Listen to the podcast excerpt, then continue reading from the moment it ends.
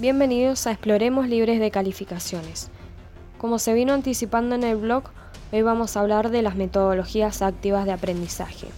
Pero antes vamos a hacer un pequeño recorrido histórico por los diferentes paradigmas, para saber cómo era visto tanto el estudiante como el docente.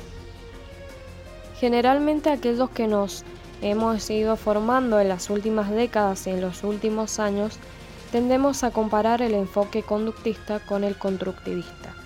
Pero les hago una pregunta.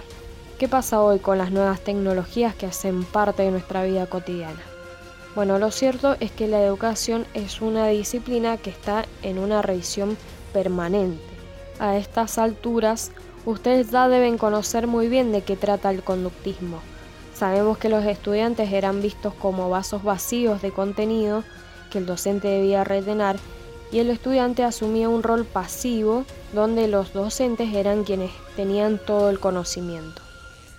Ya en el siglo XIX empiezan a aparecer nuevas formas de pensamiento y precisamente en este momento aparece la llamada escuela nueva, también llamada escuela activa.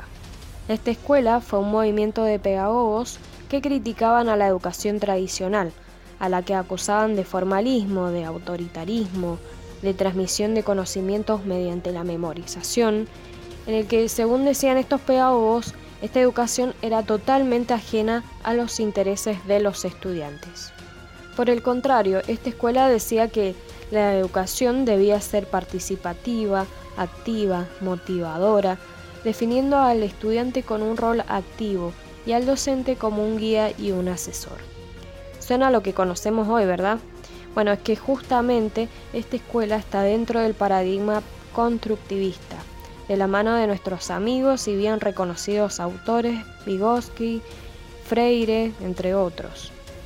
Claro que si están pensando en que las fechas no coinciden, es porque estos movimientos recién se van a consolidar en el siglo XX. Sigan escuchando el segundo podcast.